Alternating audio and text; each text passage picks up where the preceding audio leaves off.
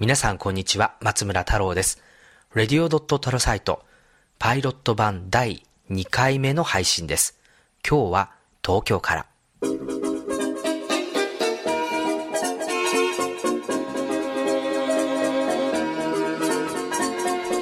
東京、出張でだいたい月1回のペースで来ているんですけれども、今週は収録のタイミングが東京で当たりました。秋も深まってきて非常に過ごしやすいいい季節になってきたなと思うんですが都内の紅葉はまだちょっと先になりそうです。改めましてこんにちは松村太郎です。レディオドットタロサイト第2回目パイロット版のお届けです。Google もですね、ミュージックサービスにポッドキャストセクションを備えるなど、まあ、Apple が独占していたポッドキャストの領域に入り込んできました。まあ、ポッドキャストを作り始める身としてはですね、まあ、非常に嬉しいなと、ワクワクするなというふうに思っているんですが、ぜひ皆さんのフィードバックお願いいたします。レディオドットタロサイト最初のコーナーは C ネットジャパンで連載中 Apple ニュース一気読みから気になるニュースをピックアップしてお届けしていきましょう。まあ、なんといっても今週はですね、えー、Apple TV が発売されるというのが、えー、一番大きなトピックなんですが、まあ、先週ご紹介したハッシュタグのコーナーで Apple TV が今週のタグですので、これは後ほどお話ししたいなというふうに思います。えー、ちなみに、えー、10月の26日、7日、このあたりで予約がオンラインでスタートして、届くのは29日、30日あたりだということです。アップルのティム・クック CEO がウォール・ストリート・ジャーナルのイベントに登壇してアップルの未来あるいはアップルミュージックのユーザー数アップル TV の発売に関してコメントをしています。まあ、アップルの基本的な方針変わらずということで、スティーブ・ジョブズ氏が残した人権推進、環境改善、教育支援といった社会的責任を果たしながら、技術を人々に届けて素晴らしいことを実現する力を与える。あるいは世界を技術で革新したいと、えー、こういったビジョンを最重要課題として行動するとのことでした。OS10、L キャピタン、最新の MacOS ですけれども、こちら9月30日に無償アップデートという形で配信が始まりまして、レビューがいくつも掲載されています。まあ、個人的にはですね、やっぱり古いマシンが蘇る、そんな OS だったんじゃないかなというふうに思うんですけれども、やはりフラッシュディスクを搭載した Core i5 あるいは Core i7、このマシンでは、ま、非常にですね、えー、パフォーマンスの改善というのが一番大きなメリットになってるんじゃないかなと思います。Apple Music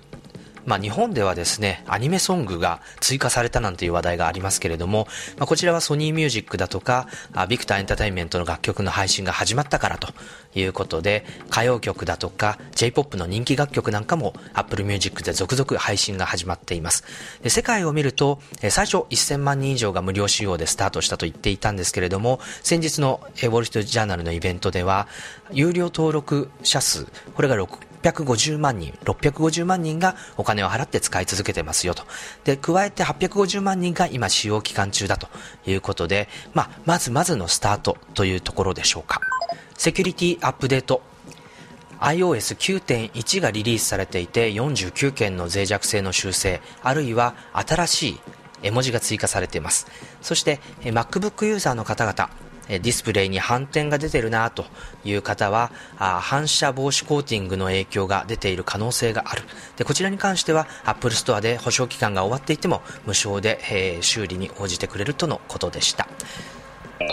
Apple ニュース一気読み時間いっぱい今週はここまで。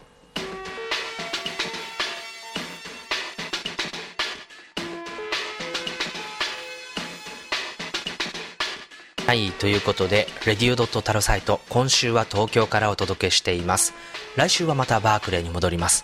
まあ、今回ですね、ちょっと時差ボケの解消に失敗してしまいまして、えー、なかなか眠い1週間を過ごしているんですが、そう、先週のハッシュタグ Apple TV を今回のトークテーマにしましょう。1週間何を考えたか。はい、Apple TV、えー、一応10月の26日、27日に予約が開始されて、えー、10月の29日から30日に届き始めると、そんなスケジュールでリリースされるんですけれども、一応どんなものが出るのかおさらいしておきましょう。まあ、Apple TV はあテレビに接続する、いわゆるストリーミング用のセットトップボックスってやつですね。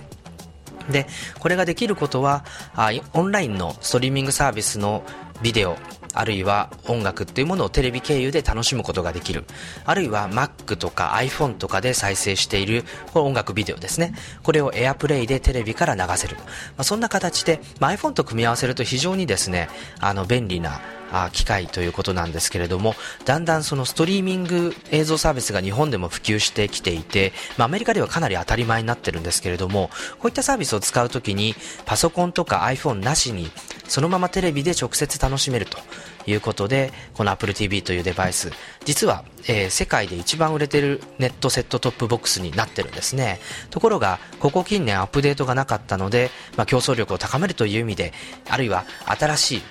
要素を加えるということで今回の第4世代 Apple TV がリリースされます。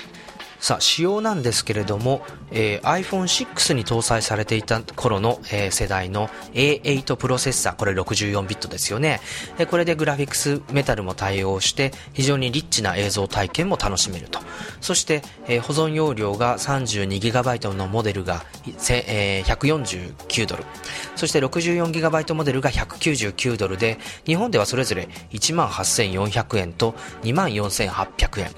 で、競合となるのがこちらも10月28日から購入することができる Amazon Fire TV。これはですね、ゲームもできて、アプリも動いて 4K もサポートして、12,980円。しかもですね、Amazon のプライムに入っていると、こう、そのストリーミングサービス、結構多くの映像コンテンツを無料で楽しむことができるので、まこれはなかなか1台買うと、まあ、あの、最新の 4K 映像も楽しめる、そんないいチョイスなんですが、Apple TV の優位性はどこにあるんでしょうか？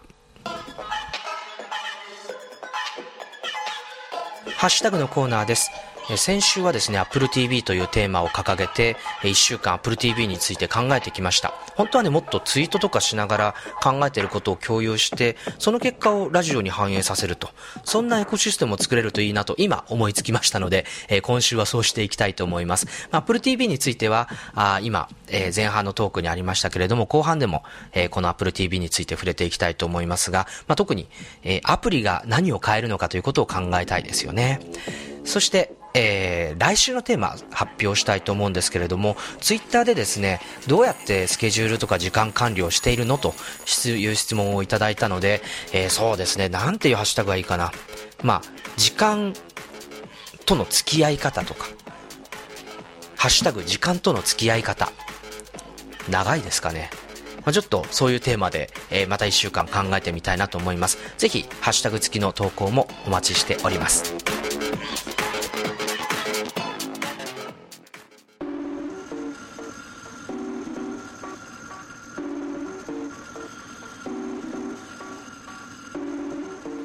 はいえー、Apple TV について、えー、続きを話していきたいと思いますが、まあ、4K 対応とか、まあ、ドルビーデジタルプラスとか、まあ、より高性能で安い価格で、しかもコンテンツ付きというあファイ Amazon の Fire TV ですね。これに対して Apple TV 負けてるじゃないかという意見もあるんですけれども、まあ、もちろんですね、確かに今回 4K 対応で出しておいた方が、例えば iPhone で収録した 4K のビデオがテレビでそのまま楽しめるとか、えー、そういったあすでにある端末との親和性の面では、まあ、対応すべきだったと思うんですけれども、多分今回の本質はそこじゃないぞということと、あとまあ、もう一回アップデートの余地があると、売れるじゃないですかっていう、ちょっとそれはいやらしい考えかもしれないですが、まあそ、そこじゃないんですよね、今回のポイントはおそらく。で、何がポイントかっていうと、やっぱりアプリが動くっていうことだと思います。まあ、iPhone、iPad、そして最近では Mac でもそうですし、Apple Watch もそうなんですけれども、やっぱり Apple のやり方っていうのは、アプリが動く環境をがあるデバイスを販売して、で、アップルの提案、そして開発者たちのアイディア、この両輪でその使い方をどんどん広げていくというのが、あ現在のアップルのブランドであり、あるいはその iPhone であるとか iPad、そして Apple Watch が他のプラットフォームと違うとえー、より早く新しい使い方に、が提案されたり、それと巡り会えるっていうのがポイントだったと思うんですね。で、今回の Apple TV はやっとアプリがあ動くようになった。開発者にとっては、今までの iPhone アプリの、えー、制作のノウハウ、もちろんね、画面がでかいので、そこにどうやってシンプルに情報を配置するかとか、そういったノウハウは必要ですけれども、ただ、えー、裏側の仕組み、これは、まあ、ある程度の制約がありながら、基本的には、えー、開発ができると。まあ、そういった環境が与えられて、じゃあ、リビングルーム、そしてテレビがどう変化するのか。どんな役割が新たに与えられるのか。こういったところが、まあ、まだアップルもまだまだ想定している部分って少ないと思うんですけれども、開発者が一生懸命これから考えて、面白いものが大きなビジネスになっていくと、まあ、そんなと場面を、えー、我々見ていくことができるようになるんじゃないかなというのが、あこの Apple TV の今回のリリースの意味だと思います。ただですね、使用上でいくつかあの困ることは、例えば iPhone アプリからテレビあるいはテレビから iPhone アプリへのハンドオフが絶対必要だということ。そしてテレビに対して、まあ、これはいいか悪いかは別として、プッシュ通知みたいなのがないと、アプリ開発者は能動的にアプリを立ち上げてもらえないといけないと。まあ、この2点が、なんかちょっと、えー、もう少し改善すべきだし、次の TBOS2 でそういったところに手が加わるといいなという期待をしております。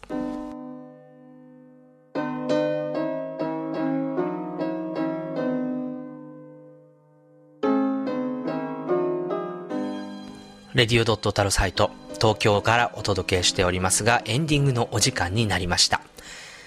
まあ、ちょっとまだパイロットプログラム脱する、えー、状態ではないと思うんですけれども、まあ、このメインプログラムはメインプログラムでできるだけ週1回ずつ更新していきたいなというふうに思っています。で加えてですね、やっぱり取材の過程でインタビューをしたりとか、あるいはあの製品レビューとか、まあ、いろいろなお仕事があるんですけども、こういったものも音声化したいなというふうに企んでおりまして、えー、今週から来週にかけてはですね、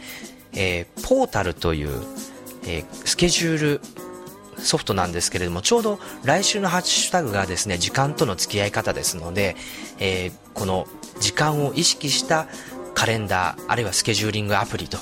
いうことで、これ Apple Watch もね、対応していて、なかなかユニークですので、こちらを、のインタビューを3回に分けてご紹介したいなというふうに思います。またですね、ポッドキャスト、やっぱり収録するにはいろいろなテクニックとかギアが必要ですよね、ガジェットが。で、このガジェットに関しても、えー、例えば僕は今一人で喋ってるんですけれども、例えばビデオであるとか、あるいは対談を撮りたいといった時にどんなツールが必要なんだろうということで、IK マルチメディアのえー、ピンマイク、こちらの製品についてインタビューをしてきてますので、これはもう、えー、ラジオの方で届け、お届けしたいなというふうに思います。まあ、こんな形で、ちょっとずつですね、コーナーというか番組というか、パターンというか、これを増やしながら、ま、やっていければいいなというふうに思いますので、ぜひ今後ともお付き合いください。松村太郎でした。radio. 太郎サイト、来週もお楽しみに。